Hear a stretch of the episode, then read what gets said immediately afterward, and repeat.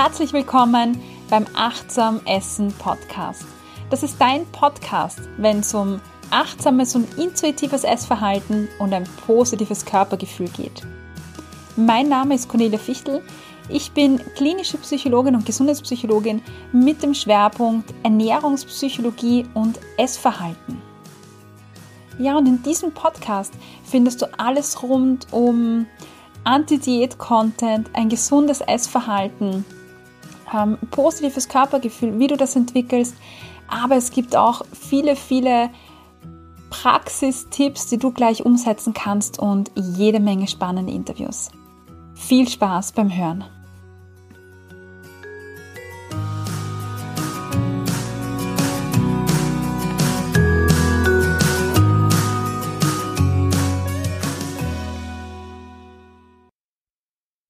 Herzlich willkommen bei dieser neuen Folge im Achtsam Essen Podcast. Heute möchte ich mich einer, ja, eigentlich ganz wichtigen Frage widmen, nämlich dem Thema der Identität. Also der Frage, wer bin ich eigentlich? Und ähm, bevor wir das tun, möchte ich gern kurz darüber reden, was ist eigentlich Identität? Und ähm, Identität ist nichts, was wir haben, mit dem wir geboren werden oder etwas, wo man sagt, ähm, das bin ich oder so bin ich, so habe ich zu sein. Sondern Identität ist etwas, was wir lernen. Äh, wir werden geboren, wir beginnen als Kinder zu interagieren mit unseren Eltern, mit Freunden, mit Menschen um uns herum. Und durch diese Interaktion, durch dieses Feedback, das ich in dieser Interaktion bekomme, ja, gestaltet sich dann oder entwickelt sich dann die Identität. Ich bekomme durch Feedback, durch die Interaktion mit der Gesellschaft, mit Menschen, ein Bild von dem, wer ich bin, ähm, was ich mag, was ich nicht so gerne mag. Ähm, aber auch die Werte entwickeln sich durch Interaktion. Wenn ich mit Menschen zu tun habe und merke, ähm, das ist etwas, was mir wichtig ist, dann entwickeln sich daraus Dinge, die mir wichtig sind, Werte, nach denen ich lebe. Und die Identität umfasst nicht nur jetzt auf mentaler Ebene, wer, wer bin ich, was gefällt mir, ähm, bin ich ein sportlicher Mensch oder bin ich vielleicht eher ein gemütlicher Mensch? Welche Art der Bewegung mag ich?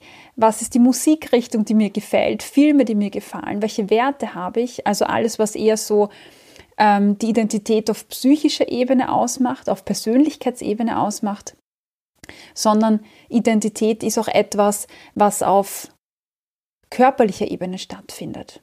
Also wie mein eigener Körper ist, ähm, ob ich ein Mann bin, ob ich eine Frau bin, wie alt ich äh, bin, wie mein Körper aussieht. Und gerade im Zusammenhang mit dem Aussehen, mit dem Körper, spielt die Gesellschaft eine ganz, ganz wichtige Rolle. Äh, eine wichtige Rolle, ähm, wie ich mich in meinem Körper, mit meinem Körper fühle. In unserer Gesellschaft gibt es ein ganz bestimmtes Ideal und das ist ein schlanker, trainierter Körper.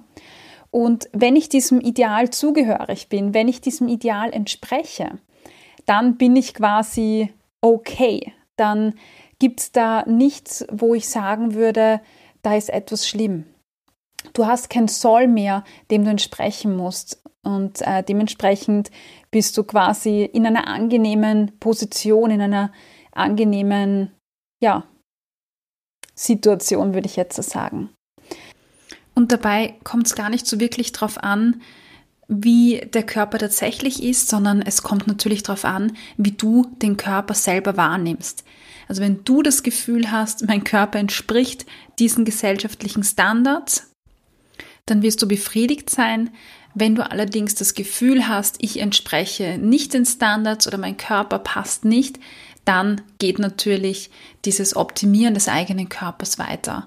Ähm, egal davon, ob der Körper jetzt von außen als ideal, schlank, dünn, wie auch immer wahrgenommen wird oder nicht. Es kommt darauf an, wie man sich fühlt und wie man den eigenen Körper betrachtet. Gehen wir davon aus, eine Person hat, das, hat äh, das Gefühl, dass der Körper diesen Standards, den gesellschaftlichen Anforderungen entspricht und das ist der Person auch wichtig, dass es so ist, dann kann man sich anderen Themen widmen. Ich kann mich äh, vielleicht Beziehungen widmen, ich kann mich Interessen entwickeln, ich kann mich äh, Hobbys ähm, aussuchen, damit Zeit verbringen. Also andere Werte, andere Themen, die da jetzt relevant werden. Man kann vielleicht eine Analogie ziehen zu der Bedürfnispyramide von Abraham Maslow. Abraham Maslow ist ein US-amerikanischer Psychologe und er hat sich mit menschlichen Bedürfnissen auseinandergesetzt und hat sie in Prioritäten eingeordnet. Auf der untersten Stufe dieser Pyramide stehen die sogenannten Grundbedürfnisse oder Primärbedürfnisse. Dazu zählen Bedürfnisse wie Hunger, Durst, aber auch Schlaf. Wenn das erreicht ist, dann steigen wir auf die zweite Stufe auf und können uns dieser widmen. Und das ist die Stufe der Sicherheitsbedürfnisse. Das heißt, dass ich geborgen bin und wirklich einen Schutz habe, dass mir nichts passiert. Wenn auch das erfüllt ist, dann kommen wir zur Stufe 3. Das sind die sozialen Bedürfnisse. Und hier gehört dazu das Bedürfnis nach Freundschaft, nach Zugehörigkeit. Und wenn wir jetzt an die gesellschaftlichen Ideale denken, gehört der Körper oder diese Zugehörigkeit im Sinne von mein Körper passt, mein Körper erfordert ähm, die Voraussetzungen oder dem Ideal ähm, der Gesellschaft, dann ist diese Stufe erfüllt. Und wenn diese Stufe erfüllt ist, dann kann ich weitergehen. Dann kommen die Bedürfnisse nach Anerkennung, nach Status und nach Entfaltung der Persönlichkeit. Und Personen, die jetzt das Gefühl haben, ich erfülle diese Stufe 3, nämlich der Zugehörigkeit, der sozialen Bedürfnisse, ähm, der Gesellschaft zu entsprechen, dem Idealen zu entsprechen, richtig zu sein, ähm, dann kann ich weitergehen und kann mich jetzt ähm, anderen Bedürfnissen widmen, die quasi weiter oben stehen in dieser Pyramide.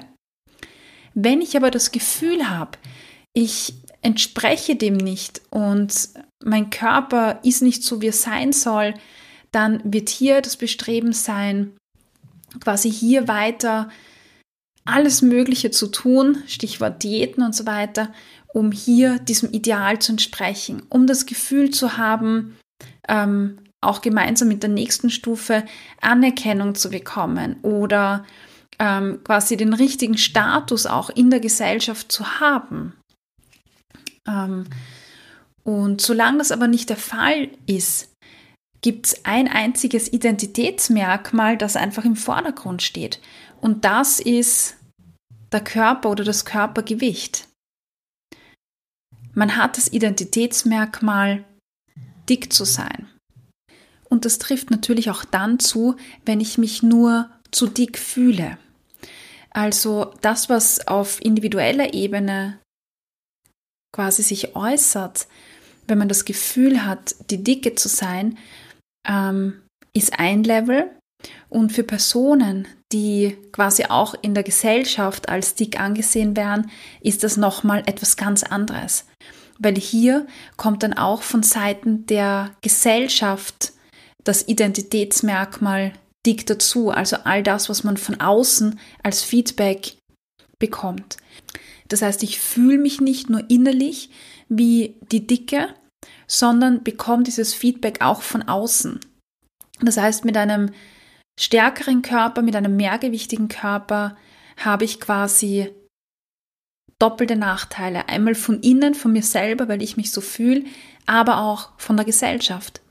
Weil in der, in der Gesellschaft zeigt sich, dass Dicksein einfach das prägendste Identitätsmerkmal ist. Neben dem Dicksein werden dicken Menschen keine weiteren Eigenschaften zugeschrieben. Dieses Dicksein oder der Körper prägt alles und alles, was die Person leistet oder tut, wird sehr oft auf das Dicksein bezogen. Und ich möchte gern ein, etwas vorlesen aus dem Buch Riot and Diet von Elisabeth Lechner. Und zwar ein Text, der von Lena Jäger stammt. Sie ist Sprecherin an der Bürgerinitiative Frauenvolksbegehren 2.0. Und sie schreibt, ich war immer die Dicke. Ich war die dickste von vier Schwestern, ich war die Dicke in der Verwandtschaft und ich war die Dicke im Kindergarten. Immer war ich dick. Das hat mich geprägt. Diskriminierungen und Beschimpfungen habe ich immer erwartet. Ich bin mir, seit ich denken kann, bewusst, dass ich dick bin und dass das alle sehen. Ich habe nicht nur darunter gelitten, zumindest habe ich das nie so empfunden. Ich habe es einfach internalisiert. Mir war klar, dass ich deswegen keine Hauptrolle bekommen kann, egal ob im Theaterstück oder Musical, die wir in der Schule aufführten.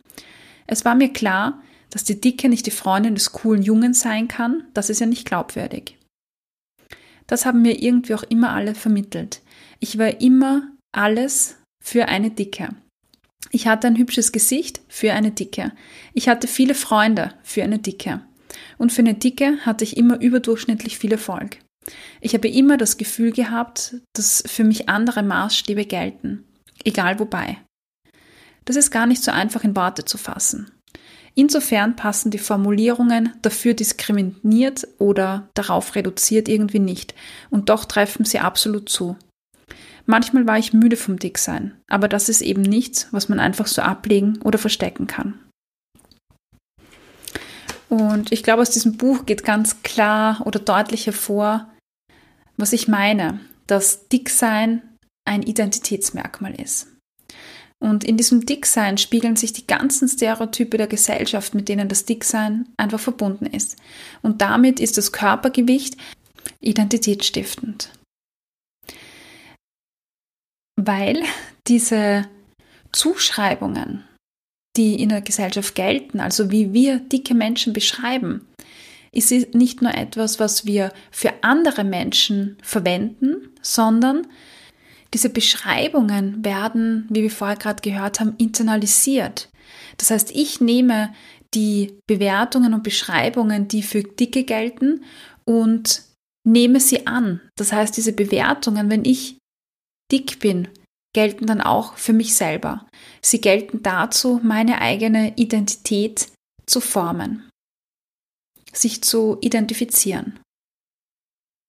Das heißt, und das ist eigentlich das Schlimme in der ganzen Sache, gesellschaftliche und kulturelle Werte prägen damit die Identität einer dicken Person.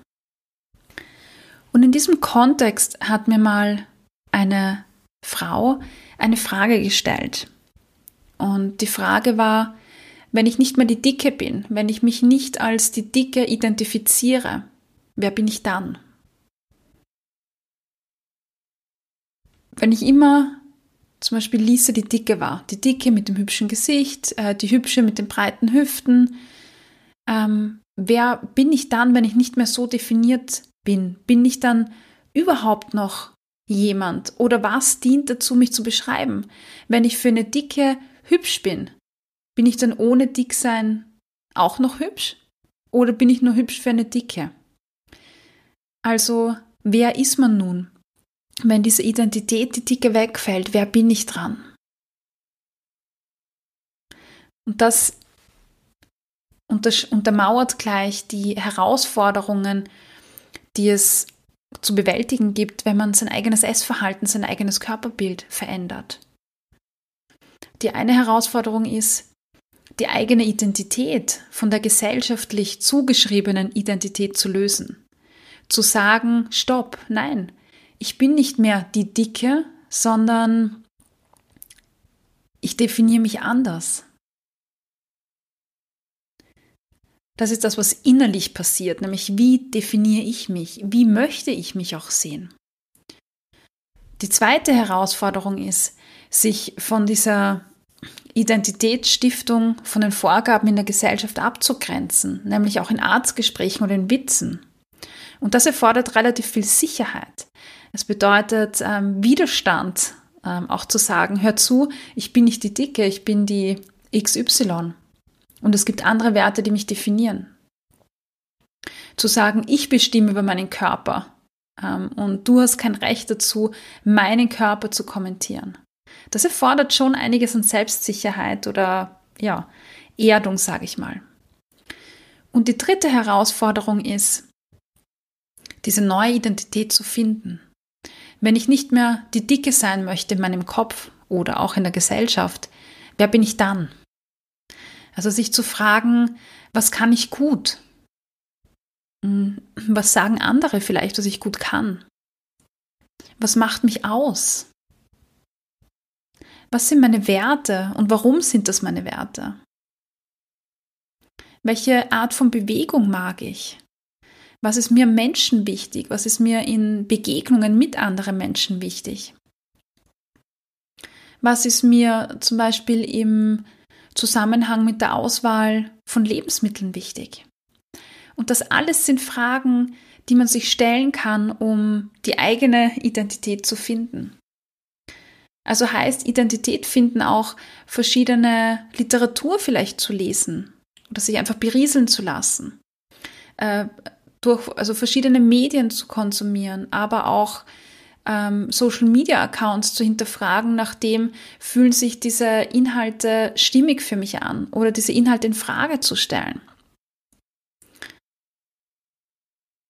Also beginnen zu selektieren und aktiv die Entscheidung zu treffen, das möchte ich nicht mehr, ich möchte in Zukunft diesen Content haben oder ich möchte diese, diese Menschen, diesen Mindset um mich herum haben.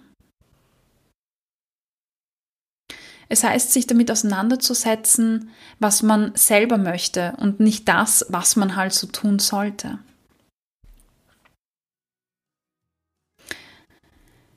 Also hör dir verschiedene Podcasts an, ähm, lies Bücher und find heraus, was dich ausmacht. Und das ist ein Prozess, der einfach seine, seine Zeit dauert. Aber du musst keine Angst haben, nicht zu wissen, wer du bist, wenn du nicht mehr Dicke bist oder dich nicht mehr die Dicke nennen lässt. Weil es gibt so viele tolle Dinge, die dich persönlich ausmachen. Und ja, ich lade dich jetzt an dieser Stelle dazu ein, genau das zu tun und dahin zu schauen, nämlich zu schauen, was macht mich aus, abgesehen von meinem Körper. Und da gibt es noch so, so viel, was es zu entdecken gibt. Diesem Sinne wünsche ich dir viel, viel Spaß äh, dabei herauszufinden, was dich noch definiert und wer du bist. Und alles Liebe und bis bald im Achtsam Essen Podcast.